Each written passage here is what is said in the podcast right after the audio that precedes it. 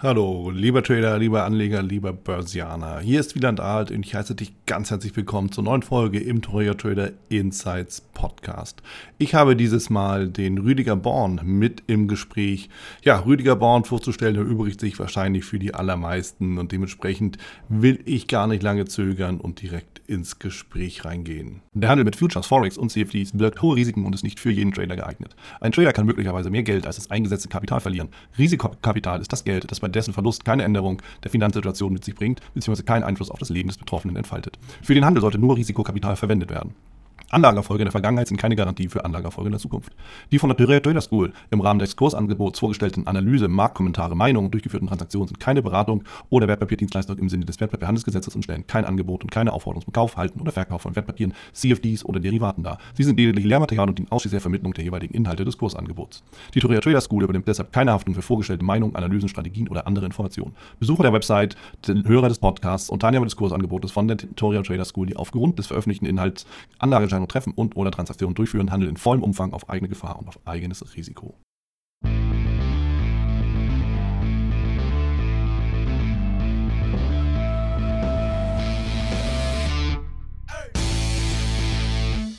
Ich bin hier mit dem Rüdiger Born zusammen. Rüdiger Born, ja, ich glaube, euch allen und jedem Einzelnen sollte Rüdiger Born mittlerweile bekannt sein. Nicht nur ist äh, der Rüdiger Zeichen der World of Trading also im Label verewigt oder im Logo verewigt, was ich ganz bemerkenswert finde und worüber ich mich immer wieder auch amüsieren kann, zum einen und zum anderen.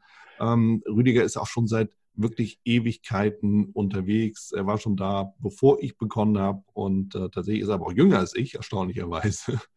aber er ist halt schon immer im, im Geschäft dabei und deshalb, Rüdiger, bin ich froh, dass du hier bei mir bist und äh, dass du dir auch die Zeit für unser Gespräch nimmst. Willkommen. Ich sage dir ein Dankeschön. Ich freue mich, dass ich hier sein kann. Ich bin sehr gespannt. Absolut. Rüdiger, die erste Frage, die natürlich jetzt hier ähm, auftaucht, ist, wo bist du eigentlich aktuell? Frankfurt oder Tokio? Also persönlich bin ich in Frankfurt, gedanklich in Tokio tatsächlich. Ah. Aber äh, durch die Corona-Krise ist natürlich das mit dem Reisen so eine Sache gewesen. Mein Visum mhm. ist abgelaufen. Ich war also verdammt, so zu, zu, zu, sagen, Japan kurzzeitig zu verlassen, aber nicht wieder zurück zu können. Mhm. Warte jetzt also, dass die Grenze da wieder aufgemacht wird. Ja, okay, verstehe. Aber da hast du natürlich ähm, einen, einen guten, guten Rückweg gefunden. Es gibt auch einige, die sind im, im Nirgendwo gestrandet, sozusagen. Ja, das war witzigerweise überhaupt gar kein Problem, denn auch als ich jetzt in Japan, es ging ja viel, ja, da musst du doch jetzt zurückkommen. Warum? Ich meine, gut, ich muss dazu sagen, ich lebe ja dort, das heißt, äh, habe mein Apartment, mhm. äh, bin da also ganz normal versorgt und konnte da auch mich ganz normal dann eben bewegen und aufhalten. Natürlich gab es auch dort Regeln, äh, was den Umgang dort anging. Es gab da ja auch den State of Emergency. Ähm, aber an sich ist das äh, überhaupt gar kein Problem gewesen, sondern nur jetzt einfach, dass ich das Land verlassen habe, weil wie gesagt, das Visum abgelaufen ist und man unter normalen Bedingungen es eigentlich nicht sinnvoll ver äh, verlängern konnte. Aber dieses Unterwegssein, das haben wir eigentlich ein bisschen später aufgehoben, die Frage, aber wir können, glaube ich, trotzdem schon mal darüber sprechen. Inwieweit hat das denn dein Trading beeinflusst, dass du mal hier, mal da bist? Was hat sich da verändert? Eigentlich ähm, wie ich finde, zum Guten das Ganze, wobei das ist so ein, so ein äh, paralleler Prozess gewesen. Ich muss gestehen, ich hatte noch vor zehn Jahren, sagen wir 15 Jahren, da saß ich wirklich von morgens früh bis abends spät vorm Rechner. Wirklich mhm. morgens 8 Uhr Bund Future, nee, es ist deutlich länger als 15 Jahre. Äh, morgens früh Bund Future bis abends 22.15 Uhr US Futures quasi. Das war so meine, meine Zeit, nahezu ja. äh, ohne Pause äh, am Rechner. Und das ist äh, einerseits total cool, weil man verpasst gar nichts. Ja, im Gegenteil, man verpasst quasi alles, weil man zwar auf den Chart guckt, man sieht auch alles, aber irgendwann ist man gedanklich nicht mehr wirklich äh, fokussiert. Mhm. Das hat sich im Laufe der Zeit geändert und passt hervorragend eigentlich zum Reisen, aber äh, erhöht auch die Trading-Qualität, weil ich jetzt äh, tatsächlich auch manchmal mehrere Stunden davor sitze, nämlich dann, wenn ich sehe, ah, der Markt gerade ist äh, äh, in einer guten Situation, da wird gleich noch was draus. Das ist so mhm. mein Setup beispielsweise. Mhm. Aber zwischendurch eben auch bewusst nicht. Das heißt, ich bin dann auch mal bewusst weg. Ich habe dann die längerfristigen Trades auf Tagesbasis, die dann ein paar Tage, notfalls auch Wochen laufen. Die sind ja sowieso im Markt. Aber ich habe nicht so den Zwang, du musst jetzt aber permanent daneben sitzen. Und das ist eigentlich ähm, für die Trading-Qualität eine deutliche Verbesserung und es ist eine deutliche Verbesserung der Lebensqualität. Also ja. eigentlich das, so wie es ja eigentlich auch sein sollte. Ja, also das glaube ich dir aus Wort, wenn du sagst, du hast um 8 Uhr morgens angefangen, um 22 Uhr aufgehört, dann äh, hast du, du sagst auch, du hast da nichts verpasst, gilt aber im Endeffekt auch nur für das, was auf dem Monitor vor sich geht. Der Rest du, da ist vorbeigezogen. Da kann ich eine spannende Geschichte. Ich kann mich erinnern, ja, in den 90er Jahren hatte ich den, einen, einen Röhrenbildschirm mehr gekauft. Mhm. Das war ein, heute lacht man darüber, ein 20 Zöller. Das war, das war Wahnsinn. Das war absolut unvorstellbar. Und dann habe ich mir, ich glaube, nicht, es haben zwei oder drei, es haben ganz wenige haben gefehlt, alle DAX 30 Titel da drauf gemacht. Und ich konnte alles sehen. Und wie geil war das denn? Mhm. Live dabei zu sein. Und hat man gesehen, ah, jetzt laufen, laufen die. Ah, oh, guck mal, die auch. Und jener auch noch. Mhm. Getradet habe ich gar nichts, weil ich so begeistert war. Ich, ich ja, mache ich jetzt den, mache ich den, weil man dann ja nicht fokussiert ist. Ja, dann, dann, war man voll mit dabei, aber es bringt einem nichts. Ja. Und deshalb ist das nichts zu verpassen, wenn ich ehrlich bin, gar nicht so wirklich sinnvoll, sondern lieber auf ein paar Sachen fokussiert. Das können viele sein, mhm. aber sequenziell eins nach dem anderen und nicht versuchen, alles gleichzeitig zu machen. Okay, also ich weiche mal komplett von meinem Fragezettel ab, aber es, äh, es ergibt sich, ja, ganz wunderbar. Es ergibt sich ja ganz hervorragend, das ist natürlich die Frage und das auch das beschäftigt ja mit Sicherheit viele Trader. Was guckt oder was kommt auf meinen Bildschirm? Wirklich die gesamte Range an verfügbaren Titeln, damit ich eben auch wirklich, naja, sagen wir mal, ein paar Forex-Werte, nochmal ein Gold, dann vielleicht nochmal ein Bitcoin, dann nochmal zwei, drei Futures oder Indizes, wie auch immer, ist es das wirklich? Oder, so wie ich dich rausgehört habe, habe ich, keine Ahnung, zwei Bildschirme und habe jeweils auf jedem Bildschirm zwei Charts, Thema erledigt. Wie, was, wie siehst du das?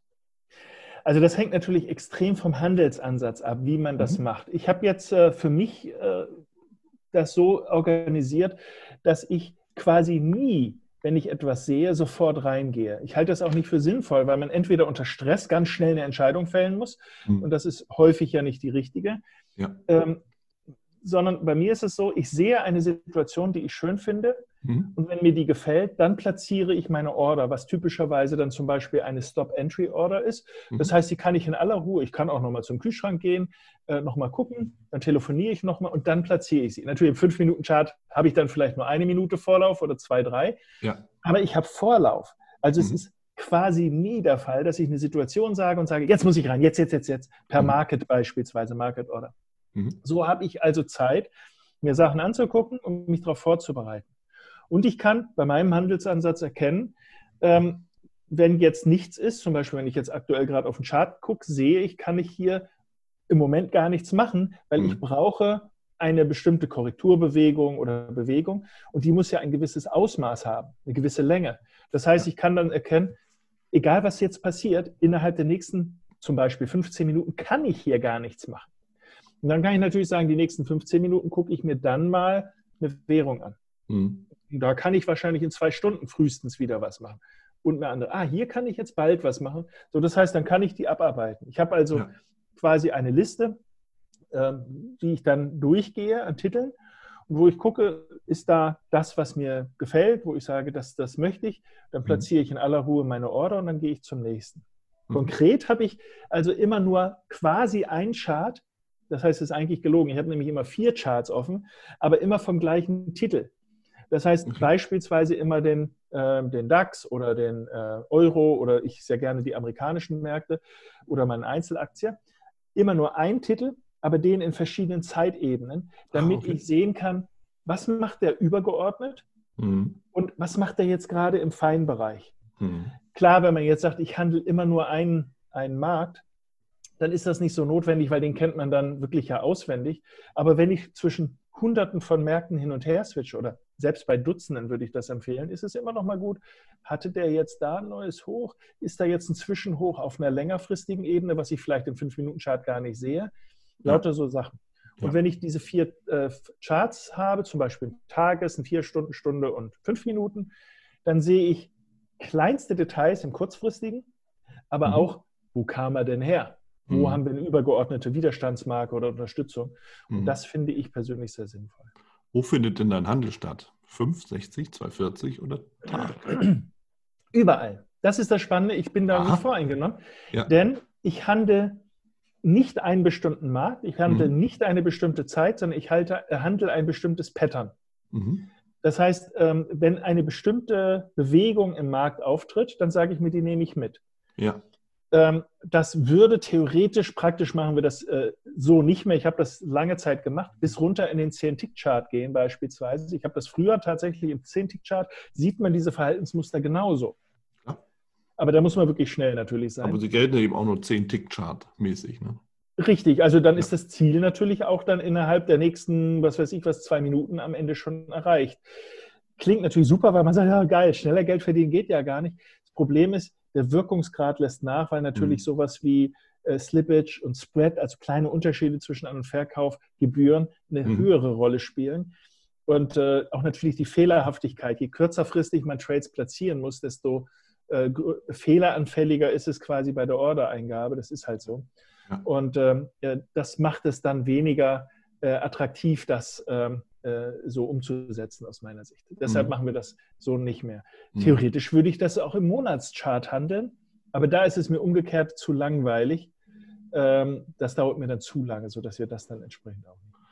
Ja, und also gerade bei, bei Tag gehe ich auch mit. Tag kannst du tatsächlich mit den gängigen Finanzinstrumenten handeln, je nach Kontogröße. Aber was darüber geht, ja, also das heißt, wenn du eben wirklich über Woche gehst, beispielsweise, dann bist ja. du ja, wenn du nicht wirklich institutionell bist, Goldman Sachs oder sonstige, ähm, dann bist du ja schon auf Hebelprodukte im Sinne von Knockouts angewiesen. Also so würde ich es beispielsweise dann angehen, beim Monat sowieso. So, ja. aber das können durchaus lukrative Punkte sein, denn ähm, genau wie du ja auch sagtest, wenn du im Tick-Chart unterwegs bist oder 10 Tick oder 5 Minuten oder wie auch immer, also intraday, je kurzfristiger, umso unsauberer ist das ganze Geschehen natürlich auch, weil ja alles Mögliche an Bewegung ja da reinfällt. Und es wird nun mal abgebildet, wenn, wenn, wenn Öhmchen irgendwie drei Aktien kauft oder verkauft oder das Konfirmationsgeld oder was auch immer, dann eben so passiert, weil entweder gerade Liquidität gebraucht wird oder vorhanden ist und der ganz normale Handel stattfindet, aber ohne jetzt irgendwelche Strategie, sondern halt, wie das eben so ist. So, aber wenn ja. du halt im Monatschart was siehst, ja, beispielsweise hast du den gleitenden Durchschnitt 200, du hast eine Abwärtsbewegung am gleitenden Durchschnitt 200, siehst du eine schöne Hammerkerze, feines Teil. so. Ja, das große Bild ist natürlich an sich äh, verstetigter. Das liegt natürlich ja. alleine daran, wie du schon sagst, dass kurzfristige Effekte, wenn jetzt irgendjemand sagt, ja Gott, ich muss jetzt einfach kaufen, der mhm. guckt gar nicht auf den Chart, der sagt, ich kaufe das jetzt, ähm, dann müssen die anderen erstmal ja auch darauf reagieren, um den, sagen wir mal, realistischen Preis dann im Moment dann eben dann wieder zu, äh, abzubilden oder dann mhm. zu spiegeln. Mhm. Der Effekt ist natürlich unsauberer äh, im ganz kurzfristigen Chart. Da kann sowas mal passieren, auch durch äh, ähm, Hochfrequenzhandel, durch automatisierten Handel, wo man dann einfach sagt, da passiert ja jetzt mal eben was. Wobei das unter Umständen sogar noch eine glättende Funktion haben kann, aber das hängt dann vom Handelsansatz ab. Mhm. Aber ähm, das Problem ist halt, äh, normalerweise, so sehen wir das zumindest mal, wir riskieren immer einen, einen fixen Betrag pro Trade. Ja. Ja, das könnte dieses allbekannte 1% oder manche sagen 2%, bei uns ist es sogar noch ein bisschen kleiner, mhm. pro Trade sein. Mhm. So, machen wir mal das äh, Ding. So, nehmen wir mal an, dieser Betrag ist 100 Euro, nur einfach in, um in runden Zahlen zu reden. Ähm, das heißt, ich habe 100 Euro Risiko pro mhm. Trade. Mhm. Und verdiene, machen wir es einfach 300 Euro pro Trade, wenn es gut geht. Das ist mal nur einfach mal, um irgendwas anzunehmen. Ja. So, wenn ich das Ganze jetzt auf Monatsbasis mache, blockiere ich eine Menge Geld mhm. und gewinne dann in fünf Monaten vielleicht äh, 300 Euro. Absolut. Oder riskiere 100. Das Absolut. heißt, ich habe mein Geld sehr lange geparkt für relativ wenig Bewegung.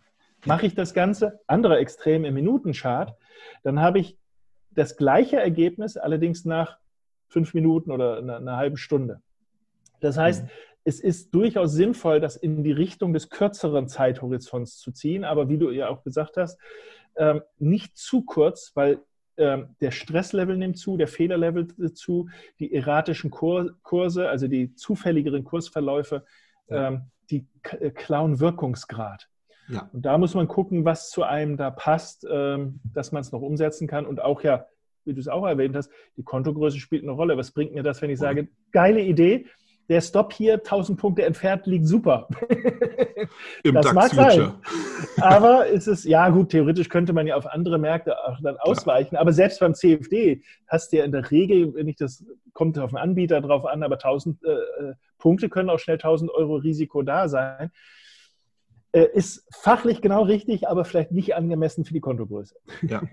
Ich nehme einen Punkt raus, weil den, den du gerade genannt hast. In dem sagen wir wirklich, du hast die 100 Euro, das ist eben dein, dein 1% und was willst 1 zu 3. Es ist genau die Krux und wie formuliere es höflich, der Fluch des kleinen Kontos. Mhm. Du bist, wenn du ein kleines Konto hast, verdammt dazu, kurzfristig zu handeln, ob du willst oder nicht, weil du sonst einfach nicht vom Fleck kommst.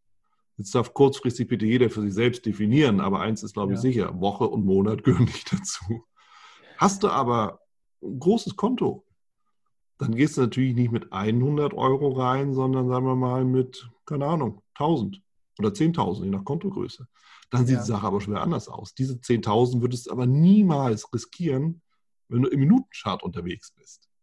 Ja. So, und das ist ein riesen, riesen Unterschied. Das glaube ich auch so gerade im Retail-Bereich oftmals auch ein Problem, wenn, wenn du mich fragst, oder? Wie siehst du das? Ja, das ist äh, definitiv richtig. Das ist ähm, da die richtige Balance zu finden, ist ähm, schon relativ schwer. Allerdings, mhm. wenn man sich ein bisschen damit beschäftigt, die Möglichkeit gäbe es ja schon, ähm, Knockouts beispielsweise, ja. ist jetzt äh, zumindest mal eine Möglichkeit oder eine Option oder Optionsschein, ja. wenn man nicht anders kann, mhm. ähm, äh, da eben zu nehmen, weil man die Möglichkeit eben hat, auch ähm, gegebenenfalls zu sagen, okay, wenn da im Großen diese Bewegung wirklich lostritt, ähm, dann bin ich mit dabei, aber ich mhm. blockiere nicht besonders viel Geld. Ja. Das ähm, geht also schon. Ich finde sogar eigentlich die Mischung aus beiden gut. Ja. Also wir mischen bewusst immer äh, kurze Zeitebenen mit längeren Zeitebenen, um die Diversifikation sozusagen im Trading zu haben.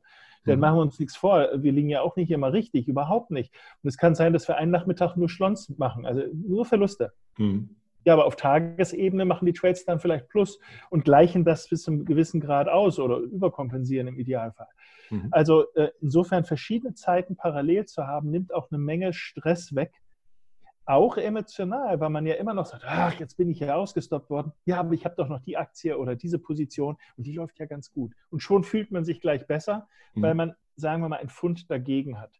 Ja. Aber tatsächlich muss man sich leider dafür ein bisschen Mühe geben, ähm, denn äh, man kann es nicht eins zu eins, dann oder mache ich das, was ich im Kleinen habe, im Großen mit meinem kleinen Konto. Das funktioniert so dann natürlich nicht. Klar, klar. Weil dann hast du nämlich wirklich diesen Punkt, du hast Geld blockiert, mittel- und langfristig, hast dann eben nicht entsprechende Mittel, um kurzfristig zu agieren und zu handeln und dann bist du selber blockiert. Ja, so, das ist natürlich dann auch so eine Sache. Du sagst, ähm, du hast natürlich dann Positionen mittel-, lang-, kurzfristig. Handelst du das im gleichen Wert? Denn es würde ja zum Beispiel auch bedeuten, dass du, sagen wir mal, auf Tageschartbasis bist du long, weil der Markt eben einfach ansteigt. Du hast dein Einstiegssignal für Kaufkurse bekommen. Du bist vielleicht dann im 60-Minuten-Chart, bist du im Stundenchart, bist du dann eben short, weil die Korrektur von dir mitgehandelt wird. Und in fünf Minuten bist du noch nicht ganz sicher, ob die Seitwärtsbewegung dann jetzt nach oben oder nach unten durchbrochen wird. Kann ich mir das also vorstellen oder wie sieht es bei dir aus dann? Also denkbar ist das auf jeden Fall. Also mhm. ähm, wir schließen das nicht aus. Was ich nicht mag, ist gleichzeitig Long und Short gehen aus irgendeiner Strategie heraus, weil damit macht man sich was vor, weil die Position ist eigentlich flat. Aber ähm, da wir unsere Orders ja in, quasi in Ruhe dann eingeben, platzieren, mhm. hast du dann halt von mir aus eine Order für eine Long. Äh, mhm. Geschichte drin, weil du ein Handelssignal dort für die eine Seite hast. Mhm. Und wenn du dann im Intraday-Chart irgendwas auf der anderen Seite siehst, irgendwie ganz kurzfristig, dann ist das ein eigenständiger Trade. Ja. Ähm, jetzt bei den Futures ist es typischerweise so, dass wir, ähm, die Futures insbesondere auf die Indizes jetzt, dass wir dort gar nicht das längerfristige so in diesem Sinne machen, sondern das würden wir, in der Regel machen wir das bei Einzelaktien. Wobei wir mhm. aber auch einige Einzelaktien im Intraday-Bereich handeln. Zwar mhm. ausgesuchte, aber mhm. die gehen auch fast wunderschön zu handeln wie tatsächlich der Indexmarkt. Fast ja. sogar noch schöner manchmal. Aber ähm, an sich äh, spielt das für uns keine Rolle, denn es ist ein Signal in die eine Richtung und das wird dann entsprechend auch so umgesetzt. Mhm. Wie sieht denn dein Setup aus, soweit du das hier teilen möchtest natürlich? Ja, das ist kein, kein echtes Geheimnis. Ich habe eigentlich zwei Hauptansätze, die wir verfolgen. Das eine ist, ähm, ein äh, selbstentwickeltes, also völlig eigenständiges System, heißt bei uns inzwischen die Born Bars. Das sind so komische kleine blauen Balken, die wir da haben. Und wann mhm. immer die sind, ähm, dann äh, handeln wir den Ausbruch daraus nach einer bestimmten Mechanik. Äh, es ist, ähm, das ist jetzt vielleicht ein bisschen zu kompliziert. Das Blöde ist, dafür braucht man auch dann entsprechend die Software. Äh, die müsste man sich wieder kaufen. Deshalb ist das wahrscheinlich hier gar nicht so sinnvoll. Für uns ein Vorteil, weil es ähm, vom Computer alles rausgefiltert wird äh, und wir eigentlich null, null Variationsmöglichkeiten haben. Wir haben keine Entscheidungsprobleme damit, weil wir müssen einfach nur das äh, umsetzen, was wir da angeboten bekommen. Mhm. Ein anderer Ansatz, und den liebe ich mindestens genauso, das ist äh, eine Kombination aus sowas wie Elliott-Wellen. Mhm. Wer jetzt sagt, Elliott-Wellen sagt mir nichts oder will ich nicht, man kann auch sagen Verlaufsmuster. Das heißt, wir bewerten, ist eine Bewegung sehr stark. Das kann man optisch sehr einfach. Jedes dreijährige Kind, wenn man ich frage, welche Seite war schneller unterwegs oder stärker unterwegs, würde sagen, ja, die da. Ja. Ähm, und äh, sowas wie Fibonacci, also dass man ähm, bestimmte Rückläuferniveaus klassifiziert. Es geht mir dabei gar nicht mal so sehr auf eine bestimmte Fibonacci-Marke. Das ist manchmal, also das sind diese komischen Linien, die man einzeichnet als Retracement-Niveaus. Ähm, hier muss ich das nicht erzählen, aber falls jemand jetzt mal äh, ganz frisch mit einsteigt dabei, das sind äh, so horizontale Linien, die da drin sind. Mhm. Äh, wenn mehrere eng beieinander liegen, wir sagen Cluster dazu, dann kann der Kurs ziemlich pünktlich da auch tatsächlich abdrehen. Aber es geht auch darum, einfach diese Größenverhältnisse, wenn bestimmte Minimumrücksätze erreicht werden, dass man dann sagen kann, okay, äh, von dort, wenn der Kurs jetzt dreht, steigen wir dann entsprechend wieder ein. Eigentlich sehr, sehr einfach. Es ist wirklich, wenn man das Auge ein bisschen trainiert hat, wir sagen immer Augentraining dazu, mhm. äh, wenn man das gemacht hat, es brennt sich dieses Verhaltensmuster so in die Netzhaut ein und man sieht das in allen Zeitebenen, ja. in quasi allen Charts. Es ist eine wahre Freude, weil man immer eine Idee hat, was man macht. Das ist äh, für mich ein sehr, sehr schöner Ansatz, mhm, wie ich also, finde jetzt. Aber also hört sich so an, du handelst dann eher Trendfolgen mit den Wellen also dem Impuls. Also bei Elliott Waves, wir sprechen ja von Impuls und Korrekturwellen. Ja. Ja, und Impuls ist eher in die Trendrichtung, die übergeordnete Trendrichtung dann zu sehen. So, das heißt, äh, mit dem Rücksetzer, Pullback, Fibonacci, einfach die Linie zu sehen, wo ist es wahrscheinlich, dass einfach die Korrektur beendet ist und der Markt einfach in die Richtung weiterzieht, die er vorher auch schon mal eingeschlagen hatte. Dann setzt du an und suchst einen Einstieg. Richtig. Und du mhm. hast es sehr schön gesagt. Eigentlich, ich sehe mich als ein Trendfolger, weil ich immer diesen ersten Impuls abwarte, um zu sagen, überzeugt mich, Leute. Ich will sehen, dass ihr was drauf habt. Und mhm. ich sage dann die schwache Seite, den Rücksetzer, die Korrektur, so von wegen, ich will sehen, dass die anderen schon aufgegeben haben. So, das ist mein Ding. Manche sagen aber, aber du handelst doch gegen den übergeordneten Trend. Mhm. Ja, weil ich dann ja vielleicht in einer Abwärtsbewegung war vorher. Mhm. mhm jetzt einen ersten Aufwärtstrend. Damit bin ich häufig sehr früh in einem neuen Trend, nämlich wenn der sich gerade etabliert auf einer kleineren Zeitebene. Ja. Das ist für viele ein bisschen, ähm, sagen wir, schwierig nachzuvollziehen, weil man sagt, ja, aber damit bist du doch ähm, nicht mehr Trendfolge, sondern du versuchst jetzt die Wende zu handeln. Ja, die Wende würde ich gerne mitnehmen, aber immer erst, wenn sie sich durch einen kleineren, sehr starken Impuls äh, bestätigt hat. Also insofern, goldrichtig gesagt, ähm, ich sehe mich als ein Trendfolger. Ja. Interessant ist natürlich dabei, wenn wir über die Zeitfenster reden, es ist komplex, ne, sich das mal so ein bisschen auch vorzustellen, aber dass wir uns eben mal klar machen können, im Endeffekt der Hand, der läuft ja ohne Unterbrechung. Ja, alles das, was ja. wir als Zeitfenster setzen, ist ja reine Willkür. Ja. um, das, um den Wahnsinn irgendwie mal zu klassifizieren, der da vor sich geht. Jetzt aber mal so sehen, ähm, ja, natürlich, wenn du in einem Zeitfenster X einen Trend identifizierst, dann ist es der Trend in diesem Zeitfenster. Und er geht eben so lange, wie er geht. Punkt. Und da hast du genau. genau diese Sachen. Der Markt geht in diese Richtung. Und es kann natürlich sein, dass du sagst, hey, das ist ein super Aufwärtstrend. Schaltest du eine Stufe höher, ist dieser super Aufwärtstrend im Endeffekt nur die Korrektur des vorangehenden, übergeordneten Abwärtstrends. Und damit bist du, und das ist einfach der Punkt, dazu verurteilt, deine Gewinne rechtzeitig mitzunehmen, weil du sonst ganz schnell auf der falschen Seite stehst. Korrekt? Sehr, sehr gut gesagt, sehr gut. Ich bin nämlich ein klassischer Gewinnmitnehmer. Das finde ich gut. Es, ähm, ich, äh, wenn ich das, was ich haben wollte, kann ich einigermaßen gut quantifizieren, eben aufgrund dieser Größenverhältnisse. Mhm. Aber wenn ich das bekommen habe, dann sage ich mir, Dankeschön, das wollte ich, das habe ich gekriegt. Hoffentlich nicht immer, aber hoffentlich dann gekriegt in dem Fall. Aber dann kann ich schlecht sagen, ja, aber vielleicht geht es noch weiter, weil das, wie du sagst, sich ja eben gegen das vielleicht übergeordnete Bild dann richtet. Mhm. Jetzt gibt es manchmal die Situation, dass kleine und große Bilder sich, wir sagen dazu, synchronisieren lassen, sodass man dann sagen kann, hey, ich kann quasi die untergeordnete Idee in die übergeordnete Idee mit reinnehmen. Und das ist der mhm. Punkt, wo ich dann auch sage, wir traden vielleicht stopmäßig, einstiegs- und stopmäßig das kleine Bild, mhm. targetmäßig, aber das in gleiche Richtung liegende übergeordnete Bild. Mhm was dann natürlich in manchen Fällen, das kommt nicht immer vor, überhaupt nicht, aber in manchen Fällen dann einen Riesengewinn vielleicht dann erlaubt, weil man dann sagen kann, ey geil, das Ding läuft ja noch einen Kilometer, mhm. weil das passt. Aber ganz häufig passt das auch nicht, wo ich dann auch ganz klar sage, Gewinn mitnehmen.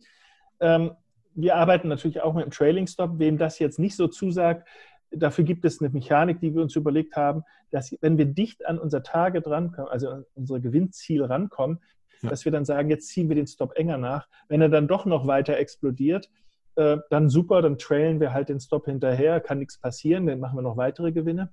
Mhm. Ähm, wir nutzen das in der Regel nicht, weil man muss sich immer einen, einen Gedanken dazu äh, äh, durch den Kopf gehen lassen. Wie weit muss der Kurs weiter steigen, damit der Trailing Stop auf unserem Target ist? Und wenn ich sage, ja, die Wahrscheinlichkeit ist relativ hoch, dann frage ich mich, warum setzt du denn dein Target, wenn die Wahrscheinlichkeit hoch ist, dass es sowieso weitergeht, dann da unten hin? Mhm. Also das muss man ein bisschen genauer auseinandernehmen. Ja. Äh, deshalb sagen wir, da ist unser Ge Gewinnziel. Wir freuen uns, äh, wir sind gerne wieder mit dabei beim nächsten Mal. Ja. Denn es gibt ja genügend Situationen, wenn man sich umguckt. Absolut, klasse. Rüdiger, du sprichst es ganz, ganz deutlich an und mir gefällt der Gedanke und der ist erfrischend anders als das, was ich immer wieder auch mal höre, beziehungsweise auch, auch lese in der klassischen Literatur. Ne? Dieses Nachziehen bei, bei den Wellen oder eigentlich auch bei der Dow-Theorie. Nehmen wir mal an, wir handeln eine Aufwärtsbewegung, das heißt höheres Hoch, höheres Tief, höheres Hoch, höheres Tief. Klassischerweise wird der Stop nachgezogen unter das höhere Tief jeweils. So, ne? Denn wenn das durchbrochen ist, ist nach der Definition natürlich die Aufwärtsbewegung auch erledigt. So, das ist ja die erste Idee. Und mich stört es immer, wenn dann, wenn es dann heißt, ja, dann soll der Markt eben entscheiden. Und du hast genau recht. In dem Moment, wo du dann ausgestoppt wirst, ist das oftmals eben der Widerstand, wo du eigentlich sonst dein, dein Profit gelegt hättest. Ja, wo du sagst, okay, ich glaube an den Widerstand, dann das vorangegangene Hoch dann in dem Sinne, da beende ich einfach den Trade und dann ist das Thema erledigt. Das, was du aber einen Vorteil hast als Profit-Taker sozusagen, ist, dass du den psychologischen Vorteil hast. Denn wenn du erstmal siehst, dass du schon höher warst und dann doch wieder was abgeben musst, mir persönlich tut es nicht gut. Ja, ähm, das ist dann die emotionale Seite noch, aber wir dürfen ja auch einen Gedanken nicht ganz verlieren. Du hast es schön formuliert. Ähm, dann soll der Markt entscheiden. Nein, nein, nein, nein, nein. Ich entscheide. Voila. Also, denn sobald, und viele denken immer, ja, aber wie soll ich kleines Würstchen mit meinem kleinen Konto dann hier irgendwie was beeinflussen? Darum geht es nicht. Ja. Aber sobald ich Geld in der Hand habe, bin ich der Boss. Egal, ob das eine Milliarde ist, eine Million oder ob das 100 äh, Euro sind. Ja. Wenn ich Geld in der Hand habe, bin ich der Entscheider. Und ich entscheide, ob mir das, was ihr da draußen alle macht, also nicht jetzt ihr Zuhörer, sondern der Markt dann, mhm. ähm, ob mir das gefällt, ob mir das mhm. zusagt mhm. oder eben nicht. Und mhm. das darf man nicht vergessen sobald ich Geld in die Hand nehme und sobald ich trade, habe ich ja, bin ich der mit dem Schein, der winkt und sagt, hier, ich will was für mein Geld, ja. bin ich der Boss und entscheide, ob mir was gefällt oder nicht. Und da will ich nicht, dass die anderen eine Entscheidung fällen, was mit meinem Geld passiert. Ja. Ist natürlich ein bisschen eine, ähm, eine, Typfrage auch, aber das Emotionale, wie du schon richtig sagst, spielt da auch eine ganz große Rolle mit rein. Und mhm. wir dürfen nicht vergessen, wir sind als Trader, auch als kleiner Trader, keine Bittsteller, keine Leute, die Hoffnung haben müssen, dass hoffentlich die Großen das so machen, wie wir wollen. Nein, nein, nein. Ich entscheide. Und entweder ihr macht das genauso, wie ich das will, oder ihr könnt mich mal und ich ziehe mein Geld wieder raus. Ja. Und genau das ist es. Entweder auf der Stop-Seite, weil die da draußen nicht kapiert haben, was ich haben wollte, dann mhm. nehme ich das gerade wieder weg. Mhm. Vielleicht mit einem Abschlag, klar, wenn ich einen Stop äh, gezogen bekomme. Oder aber mit einem Gewinn, weil ich eben dann mein Target erreicht habe.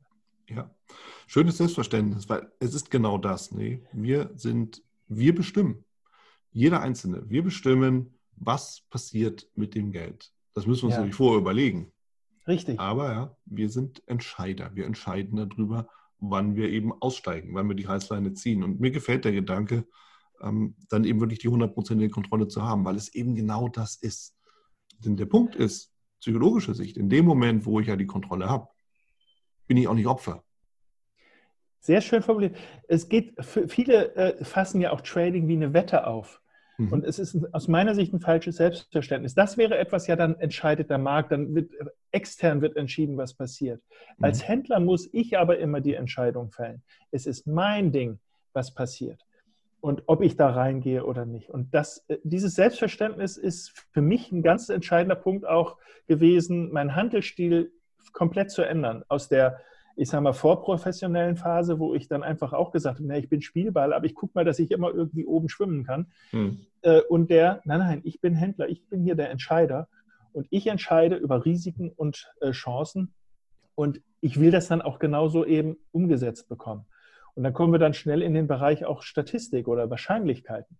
Mhm. Denn wir alle wissen, das ist ja ähm, ähm, häufig die Frage, wie, wie fällt man denn jetzt seine Entscheidung? Charttechnik beispielsweise, fundamental und so weiter. Und äh, ist das zufällig, was da passiert oder ist es das nicht? Wie kann man das machen? Und das ist ein Bereich, der extrem wichtig ist für Händler, das nachzuvollziehen. Ansonsten bin ich kein Händler, bin ich nicht der aktive Part, sondern bin ich nur der Spielball, mit dem etwas passiert. Und genau das ist nicht das, was in einem Beruf passieren sollte, auch nicht beim Beruf des Händlers. Ja, ja, also es ist richtig, Spielball wollen wir in keiner Lebenssituation sein. Beruflich, privat ist es eher äh, keine gute Idee, Spielball zu sein. Lass uns mal ganz nach vorne schauen oder ganz zurückschauen vielmehr. Wie war eigentlich so dein Einstieg ins Business als Trader? Wie bist du dazu gekommen? Ja, ich muss gestehen, ich äh, hatte die Frage vor kurzem gestellt bekommen. Was war denn eigentlich dein erster Titel, den du gehandelt hast? Ich kann es gar nicht sagen. Es war ein DAX-Titel. Ich das, bin damals mit aufgesprungen, hatte dann gesagt, hier, ich lege mhm. auch nochmal 200, 300 Euro. Äh, nee, D-Mark waren das noch. Das war, ja. Da war ich noch Schüler. Hatte gar kein eigenes Konto und habe gesagt, darf ich mal ein bisschen mitmachen. So, und ähm, das war so ungefähr mein Einstieg. Mein eigentlichen Einstieg, den kann ich klar sagen, das war äh, im Frühjahr 1993, äh, denn da hatte ich dann Internet. Da bin ich an die Uni gekommen, hatte dann zu Hause äh, Internet, mhm. damals noch mit so einem Modem, das ganz hässliche Geräusche gemacht hat und konnte mich dann eben einwählen und hatte die Möglichkeit dann auch intraday selber ähm, äh, Trades zu platzieren. Und das war mein Intraday-Start und wo ich nicht mehr dann zur Bank wackeln musste, äh, so heute noch ausführen. Äh, so, das war ja äh, noch eine ziemlich harmlose Zeit, wenn man ehrlich ist. Aber 93 äh, Februar ging das los bei mir. Okay. Und seitdem bist du dabei geblieben, ohne Wenn und Aber? Ohne Wenn und Aber. Ich hatte äh, ja eigentlich, das war dann während der Studienzeit, eigentlich wollte ich noch Richtung Steuern gehen, hatte auch in einem Steuerbüro dann parallel gearbeitet in Semesterferien. Mhm. Und dann fiel mir irgendwann auf, shit, ich habe jetzt hier mehr Geld verloren, weil ich nicht am Markt geguckt habe, als ich in den Semesterferien verdient habe. Und habe ich gesagt, jetzt musst du eine Entscheidung irgendwann mal fällen. Und dann habe ich dann gesagt, okay, äh, mir hat das durchaus Spaß gemacht. Es war auch ein tolles äh, Umfeld dort, also sehr tolle Leute. Ja. Ähm, aber da musste ich eine Entscheidung fällen. Und dann habe ich gesagt, okay, dann machst du halt das. Und dann ja. habe ich dann ähm, irgendwann auch relativ schnell meine erste Firma gegründet. Das war ganz harmlos, nur noch damals GBR mit ein paar Leidensgenossen, dass wir uns dann aber besser organisieren konnten. Mhm. Und äh, weil damals Short und das alles noch nicht so einfach möglich war, dann auch ganz schnell dann auch eine GmbH, äh, weil als Firma ging das dann damals auch schon, dass man dann Derivate, also Futures und Optionen handeln konnte. Privat war das in den 90ern äh, nicht möglich so. Und äh, so ist das dann wirklich Schritt für Schritt dann immer weitergelaufen. Ja, und jetzt hast du ja, du hast eine Vermögensverwaltung, was, und bist im, im Hochgeschwindigkeitsbereich unterwegs. Was genau machst du denn eigentlich alles tatsächlich? Ja, das ist das Interessante. Viele sagen, ja, und dann macht er auch noch Webinare. Das kann doch alles nichts sein, wenn er das macht. Ähm, aber ich muss sagen, es ist, ja, es ist aber, eigentlich ist Trading, das klingt jetzt doof, wenn ich das so sage, aber eine total langweilige Angelegenheit. Warum? Weil, was soll ich denn machen? Ich habe meinen Handelsansatz, und den muss ich eins zu eins umsetzen. Da kann ich nicht sagen, ah, heute mache ich das mal so und dann habe ich. Nein, das ist der Handelsansatz, ist wie Radfahren. Es ist immer das Gleiche. Das Spannende beim Radfahren ist nicht, dass ich immer das Gleiche mache, sondern dass ich in einem anderen Umfeld mich bewege. Nämlich, dass ich mal über Land, mal in der Stadt oder was weiß ich wie unterwegs bin. So ist es auch beim Traden. Es ist schon spannend, mal jetzt die aktuelle Marktphase ist mega cool, wenn man ehrlich mhm. ist. Allerdings auch, was wir vorher hatten, das hat so seine, seine Reize. Ähm, allerdings fesselt einen das eben nicht so, dass man wirklich 24 Stunden äh, jeden Tag da dran sitzen muss. Und dann ist es schön, sich immer noch mit der Materie zu beschäftigen, weil die begeistert mich enorm. Mhm. Aber nicht immer händisch exakt das Gleiche zu tun. Und so kam es eben, dass wir anfänglich mal gefragt wurden, Mensch, hättet ihr nicht auch Lust, ein bisschen Informationen dazu rauszugeben? Dann haben wir auf einer Webseite über Derivate dann geschrieben äh, und so weiter. Und dann sind wir angesprochen worden, Mensch, habt ihr nicht auch ein Ausbildungsangebot? Nee, wir haben kein Ausbildungsangebot, wir traden für uns, fertig. Ja, wir müssen doch irgendwie was anbieten. So, und da ich derjenige war, der am schnellsten gesprochen hat, dann hieß es, ja, dann machst du das. Und äh, so ging das dann los. Und mhm. aus der Geschichte kam irgendwann die Vermögensverwaltung. Das war nie Plan von uns. Wir haben nur unser eigenes Geld verwaltet. Aber ihr müsst das doch hier, ja, dürfen wir ja gar nicht. Ja, dann müssen wir eine Firma da aufmachen. Ja, okay. Und so ging das dann irgendwie ein Schritt nach dem anderen. Und äh, weil ich ja auch umtriebig bin und äh, super interessiert da drin, im Laufe der Jahre oder Jahrzehnte ja auch viele Leute kennengelernt habe, kommt man dann mit komischen Projekten dann auch in Berührung. So war es auch mit dem Hochfrequenzhandel, was für mich ähm, von der Technik her auch absolutes Neuland war, aber sagen wir mal von dem, was der Markt, was äh, die Kontrakte und das Ganze angeht, natürlich, äh, da kannte ich mich aus und dann war ich eben auch nur Teil eines Teams. Also das ist nicht jetzt ich alleine mache das, sondern ähm, das ist natürlich ein ganzes Team, was damit beschäftigt ist. Jeder so mit seinen Fähigkeiten und, äh, Fertigkeiten, die dazu sehr unterschiedlicher Art sehr wichtig sind. Also ich kann dich nur bestätigen, was du sagst. Ähm, es ist natürlich die Frage der eigenen Neugierde, des eigenen Wissensdurstes und natürlich auch der Frage, kann ich vielleicht noch ein bisschen mehr lernen, kann noch ein bisschen mehr wissen? Also mein Podcast ist ja auch daraus entstanden, dass mhm. ich mich mal dafür interessiere, wie die anderen das so machen und wie so der Weg war. Und tatsächlich, es gibt auch viele Überschneidungen zwischen uns beiden jetzt, aber auch zwischen vielen anderen Gesprächen, die ich so geführt habe. Und dementsprechend ist es ja auch spannend. Ja, also ja. Es, es ist ein, ein Universum, das sich dem Interessierten öffnen kann, ähm, wo man praktisch eigentlich nie wieder raus muss. das ist das, und das ist das Schöne. Du kannst es immer machen, du kannst es von überall aus machen. Das ist, ja. ähm, du kannst es auf unterschiedliche Art und Weise gestalten. Du kannst es als One-Man-Show, wenn du sagst, ich kann oder muss es eben alleine machen. Du kannst es im, im, in einem großen Team machen. Jeder kann der individuell das für sich passende Lebensmodell und Erfolgsmodell dann eben entwickeln. Mhm. Ja. Es ist allerdings, das muss man sich bewusst sein, schon auch ein Geschäft. Also es ist nicht so von wegen mal eben sitzen und reich werden. Äh, man muss schon ein bisschen was dazu tun. Aber wenn man ehrlich ist, was kann Schöneres sein, als wenn man sagt, ich bin so begeistert von was, ich will noch mehr dazu hören, lernen, lesen, wie auch immer. Ähm, und äh, mich dann entsprechend dann so weiterentwickeln. Das ist ja eigentlich das Schönste, was einem passieren kann. Ja, hundertprozentige Zustimmung, definitiv. Wo du gerade vom Geschäft redest, ein Geschäft hat natürlich auch immer Ausgaben, Kosten, wie gehst du denn mit Verlusten um, die Kosten und Ausgaben des Tradings? Ähm, das ist für mich ähm, ist ein sehr wichtiges Thema aus meiner Sicht. Äh, für mich sind die, Ver die Verluste Bestandteil des Ganzen. Insofern, äh, da sind wir wieder bei dem, ich bin der Boss mhm. als Händler. Äh, das heißt, wenn ich verliere, habe ich nichts äh, grundsätzlich falsch gemacht, ähm, sondern es ist genau das passiert, was ich wollte. Hä, wie kann das denn sein? Doch, doch. Ich wollte 300, bleiben wir bei den Zahlen von vorhin, ich wollte 300 gewinnen mhm. und ich wollte maximal 100 verlieren. Wenn ich mhm. jetzt 100 verliere, ist genau das passiert, was ich wollte, nämlich innerhalb dieser Spanne liege ich. Verliere ich 150, kann ich sagen, da ist was schiefgelaufen. Ja, weil ich, ich hatte gesagt, 100 riskiere ich dafür. Ähm, ich sag mal, um ein bisschen eine, eine, komische Brücke zu schlagen, wenn ich ins Restaurant gehe, finde ich mich auch damit ab, dass dann 50 Euro weniger im Portemonnaie sind. Das weiß ich. Das ist ja. mein Risiko, dass es vielleicht nicht so lecker war, dass es mich nicht komplett satt gemacht hat, dass es vielleicht was weiß ich was war. Aber mhm. ich weiß, hey, die 50 Euro sind weg. Ja klar, mit dem habe ich ja gerechnet. Mhm. So, und, aber es war ja lecker, dann war es ja auch wieder gut. So, das heißt, ich riskiere natürlich meine 100 Euro beispielsweise ja. dann in der Erwartungshaltung, dass ich mehrheitlich dann natürlich mehr Geld raushole. Aber mhm. natürlich nicht immer. Also mhm. das ist, da sind wir wieder bei Statistik. Ähm, es geht nicht so sehr darum, den Verlust äh, äh, auszuweichen. Er ist Bestandteil des Ganzen. Es sind tatsächlich die Kosten. Wenn ich ein Unternehmen habe, kann ich auch, nee, einkaufen, Materialeinkauf mache ich nicht. Ich verkaufe nur. Ja. Das ist äh, kein erfolgreiches Geschäftsmodell, äh, nee. denke ich mal. Nee. Ähm, aber äh, genauso ist es eben an der Börse auch. Die Verluste sind, man hört das immer wieder plakativ, aber stellt euch einfach vor, sie sind das, was ihr wollt, was ihr zugebilligt habt. Und wenn ihr sagt, aber 100 Euro riskieren, das ärgert mich immer maßlos, dann sind die 100 Euro zu viel. Dann müsst ihr es vielleicht mit 50 versuchen oder sowas, bis ihr sagt, ja, okay, den Beitrag, nee, das ist schon dann in Ordnung. Hm. Ja, das ist vor allem dann in Ordnung, wenn du irgendwo auch siehst, dass auch wieder was zurückfließt. Und da bist, bist du eben mit dabei in der Chance-Risiko-Verhältnis, sagst du dir 1 zu 3, beispielhaft. Ob das ja. immer so realistisch ist, ist einmal dahingestellt. Aber du willst das ja zumindest, ja, ne, aber du willst ja zumindest das zurückbekommen, im Mindesten, was du auch riskiert hast. Ansonsten im, im realen Leben macht das ja auch keiner. Naja, du nimmst die Bohrmaschine mit, aber die Bohrer kannst du nachher behalten. Ja? Das macht ja keiner.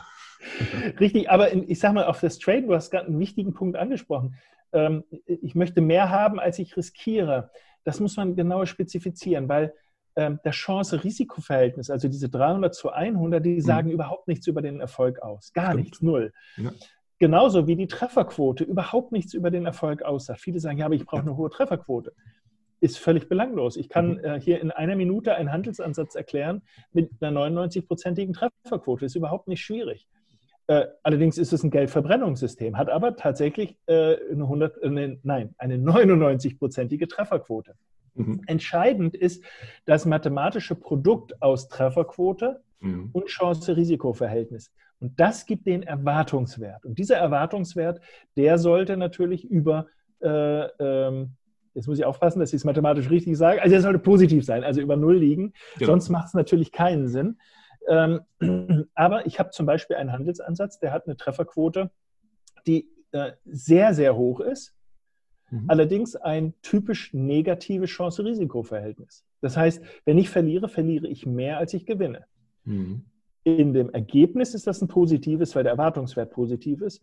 Aber ich kann eben mehr verlieren, als ich gewinne. Ich habe einen anderen Ansatz, da verdiene ich deutlich mehr, als ich gewinne. Aber die Trefferquote, Entschuldigung, gewinne ich deutlich mehr, als ich verliere. Ja. Aber die Trefferquote ist im Verhältnis zu dem anderen deutlich niedriger. Ja. Solange der Erwartungswert positiv ist, gar kein Thema. Und da kann man dann ein bisschen spielen. Äh, ist man so ein bisschen der Hans Dampf in allen Gassen? Ach komm, was soll's? Da habe ich nochmal einen Verlust mehr. Das stört mich nicht. Ich will aber keine Chancen verpassen. Mhm. Dann kann ich meinen Handelsansatz daraufhin ein bisschen optimieren. Bin ich aber jemand, der sagt, also jedes, äh, jeder Verlust ist mein persönliches Waterloo, da gehe ich jedes Mal ein Stück dran kaputt. Dann sollte ich natürlich einen Handelsansatz haben, der so wenig wie, wie möglich negative Trades produziert, selbst wenn die äh, äh, Gewinne dadurch kleiner werden, aber ich dann dieses neg negative Emotionsmoment dann nicht mehr erleiden muss. Rüdiger, klasse. Zwei Punkte. Wir sind direkt in der Trading-Psychologie. Und zweitens, wir hatten über Profit-Taking gesprochen, Gewinnmitnahme. Ja, wenn ich mit einem moderaten, relativ bescheidenen Gewinnziel aus dem Trade rausgehe, habe ich natürlich eine deutlich höhere Wahrscheinlichkeit, dass es erreicht wird, als wenn ich irgendwie alles haben will. Ja gut, alles kriege ich halt nicht immer. So und das ist eben genauso der Punkt. Das heißt, Trading und wir werden ja alle nicht müde, das zu sagen, ist eben hochgradig individuell. Ja.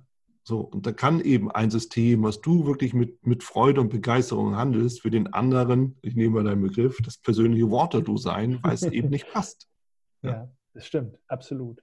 Ja. Deshalb finde ich wichtig, gerade wenn man jetzt einsteigt, ich kann mir vorstellen, der eine oder andere, der jetzt zuhört, ist noch frisch mit dabei und sagt sich, ah, oh, cooles Thema, interessiert mhm. mich der Markt, ähm, wie soll, was soll ich denn machen? Schönerweise, das war in den 90ern leider noch nicht so möglich, aber wir haben so viele Angebote, wir haben so viele Webinare, jetzt hier der Podcast beispielsweise, dass man mal reinschnuppern kann und sich mal umhören kann, meistens ja sogar völlig kostenfrei. Mhm. Ähm, was gibt es denn da so und was passt zu mir? Was bin ich so für ein Typ? Früher habe ich häufig dann gekriegt, wie muss ich sein, damit ich ein erfolgreicher Händler bin? Und mein Credo ist, so wie du bist, aber wisse, wer du bist. Ja. Denn du wirst dich eh nicht verändern können. In guten Phasen kann ich mein Handelssystem jedem aufs Auge drücken und sagen, mach das. Und jeder wird sagen, ja, super, ich verdiene ja damit Geld. Aber jedes Handelssystem hat auch mal Stunden, äh, Monate, Jahre oder je nachdem, wo es nicht gut funktioniert ja. ähm, oder unterdurchschnittlich oder vielleicht sogar negativ funktioniert. Und dann wird man es nicht umsetzen können, wenn es nicht dem eigenen Typ entspricht. Ja. Deshalb wichtig, einfach so lange umhören, bis man rausgefunden hat, die, die Methodik, die mag ich, die mhm. kommt mir gut zu Pass. Dann idealerweise noch, wenn der, wenn der äh, Vortragsstil, der Lernstil einem zusagt. Das ist ja auch immer eine, eine, Typfrage. Der eine sagt sich, der quatscht mir zu viel oder der ist mir zu akademisch oder der ist mir zu, keine Ahnung, mhm. was weiß ich was. Und dann kann man sich gezielt dann entsprechend auf diesen Handelsansatz, auf diesen äh, ja, Workflow als Händler sozusagen dann fokussieren und sagen, da bilde ich mich jetzt aus, da intensiviere ja. ich mich, um dann das für mich individuell umzusetzen. Ja, was, ich ergänze es mal, aus meiner persönlichen Sicht, letzten Endes aber auch immer darauf hinausläuft, dass man einen erlernten Handelsstil trotzdem wieder verändert, damit er hundertprozentig ja. passt und das ist auch richtig so. Absolut. Also deshalb, du hattest vorhin mal die Frage gestellt, wenn du bereit bist, das zu erzählen, wie mein Handelsansatz ist. Ähm, ich erzähle das gerne, weil ich weiß, äh, für ein paar Leute ist der super. Für ganz mhm. viele Leute passt der sowieso nicht. Äh, und idealerweise nimmt man so viel, wie es passend ist und ergänzt die durch eigene, vielleicht schon Fähigkeiten, die man schon hatte, wo man sagt, den, ich kenne einen bestimmten Indikator, den würde ich da gerne mit reinbringen. Man baut sich das so modular auf, dass man mhm. sagt, okay, jetzt ist es für mich stimmig, jetzt passt es für meine Lebenssituation, auch nicht nur die Emotionen, das ist das eine. Ja. Aber was nützt es, wenn ich ein super System habe, da musst du alle zehn Minuten den Stop nachziehen. Ja, super. Und dann bin ich jetzt hier an den Computer gefesselt mein Leben lang. Ähm, äh, das passt nicht für jeden. Manch mhm. einer sagt sich, das ist genau das Richtige, ich mache das drei Stunden am Tag, da sitze ich davor, kann alle zehn Minuten hier irgendwas drücken. Und mhm. der nächste sagt sich, es geht nicht, dann schreit mein kleiner Junge oder mein Chef ähm, und, äh, ja. äh, oder irgendein Kunde, der gerade ins, äh, ins Office kommt. Ähm, das muss man anpassen, wie es eben den eigenen Bedürfnissen entspricht. Absolut, absolut. Rüdiger, wir gehen so langsam dem Ende zu. Zwei Fragen habe ich noch an dich, und zwar die Klassiker. Deine persönliche Empfehlung für einen Einsteiger und danach für einen Fortgeschrittenen. Was empfiehlst du? Das ist schwierig. Also bei dem Einsteiger würde ich mal sagen, zuerst mal tatsächlich das, was ich eben angedeutet habe, viele Angebote oberflächlich prüfen. Hm. Was interessiert mich? Wo merke ich, das passt zu mir, das, das, das gefällt mir? Sowohl vom vom ähm, Inhalt, also vielleicht der Handelsansatz, ist das mehr indikatorenmäßig, ist das äh, Linien, keine Ahnung, mhm. was auch immer einem dazu sagt. Und eben auch ganz wichtig, der Ausbildungsstil. Mhm. Es gibt einige, die sind autodidaktisch, das finde ich super, da gibt es nichts gegen auszusetzen. Trotzdem empfehle ich mindestens begleitend gelegentlich sich von jemandem, äh, dem man vertraut, wo man sagt, das passt äh, zu mir, sich unterstützen zu lassen. Denn als alleiniger Händler ist man immer in der Versuchung, abzuweichen von dem, was man mal gelernt hat, sei es äh, bewusst, mhm. ja, dass man sagt, ah, komm, sieht ja keiner, oder sei es unbewusst, dass man einfach, weil sich irgendwas verändert hat, man abweicht, man hat aber keinen kein Referenzpunkt, keinen Kontrolleur sozusagen, der sagt, ja, vorsichtig, du änderst gerade, was ist das gewollt oder nicht? Mhm. Deshalb, das glaube ich, ist extrem wichtig. Aber Ausbildung, bitte, bitte niemals Geld äh, in den Markt gehen. Der Markt ist immer der teuerste Ausbilder, den man sich vorstellen kann. Denn der holt sich wieder, definitiv. Und äh, das ist schade drum, weil ähm, es eigentlich ein sehr, sehr schöner äh, Beruf ist. Man kann wirklich sagen Beruf, also eine, eine, Berufung ist, das zu tun und enorm viele Freiheitsgrade erlaubt. Äh, insofern das nicht vergessen. Für den Professionellen ist ähm, niemals, oder für den, der schon fortgeschrittener ist, mhm. sagen wir mal so, niemals überheblich werden. Es gibt äh, Phasen im äh, Markt, die laufen besonders gut. Dann bitte, bitte nicht zum Überflieger werden oder glauben zu werden im Sinne von, jetzt habe ich es begriffen, ähm, jetzt kann ich die Türen aufmachen und äh, hier richtig Big Money machen und, und alles Mögliche. Äh, früher hat man gesagt, ein bisschen Demut ist gut. Ähm, eine professionelle Distanz zum Markt bewahren, mhm. ist, glaube ich, aus meiner Sicht wichtig. Dass man nicht dann auf einmal anfängt, hey, klasse, jetzt verdiene ich mein Geld, jetzt habe ich aus, aus wenig Geld eine ganze Menge schon gemacht und dann aber alles wieder zu verlieren, weil man sagt, ich bin jetzt der King, ich weiß, worum es geht. Mhm. Das ist ein, sehr, ein Fehler, den man gerade so als Fortgeschrittener in seiner ersten, in seiner frühen Phase sehr, sehr häufig macht. Und das ist kein Problem, wenn man das mit einem 5000-Euro-Konto macht. Das kann man notfalls wieder auffüllen. Ist aber blöd, wenn man das mit einem 50.000 Euro Konto macht, weil das deutlich schwieriger ist, da mal eben zu sagen, gut, fliegen wir halt zweimal nicht in Urlaub, dann haben wir das Geld. Klasse. Rüdiger, vielen, vielen Dank für deine ganzen Inputs, Insights, deine Empfehlungen und auch für das Öffnen deiner persönlichen Erfahrungskiste, deines Erfahrungsschatzes. Hat viel Freude bereitet und natürlich erstmal dir auch alles Gute nach Frankfurt und nach Tokio. Danke. Danke gleichfalls. Hat auch mir Spaß gemacht. Euch allen alles Gute. Das war es auch schon wieder hier im Torero Trader Insights Podcast. Ich freue mich, dass du dabei warst und ich wünsche dir natürlich viel Erfolg bei der Umsetzung der Impulse. Denn äh, wenn wir über Impulse sprechen, dann heißt es natürlich auch für dich, dass du überlegen musst, wie kann ich das in meine persönliche Praxis am besten auch umsetzen, adaptieren und dabei halt eben alles Gute, viel Erfolg. Wenn dir der Podcast gefällt, dann teile ihn auf jeden Fall mit deinen Freunden, Bekannten und all denen, von denen du weißt, dass sie sich für Börsenhandel und Trading interessieren. Hinterlass mir gerne auch eine Bewertung oder schick mir eine E-Mail, wenn du mit mir in Kontakt treten möchtest. Folge mir auf Facebook und vergiss nicht den Newsletter zu abonnieren, der Torero Trader School, um eben immer auf dem aktuellen Stand der Dinge zu sein, was Veranstaltungen, Ausbildung, Schulung, Vorträge oder auch neue Artikel angeht. In dem Sinne freue ich mich aufs nächste Mal gemeinsam mit dir, wünsche dir viel Erfolg, alles Gute, bis zum nächsten Mal bei Torero Trader Insights, dein Wieland Alt.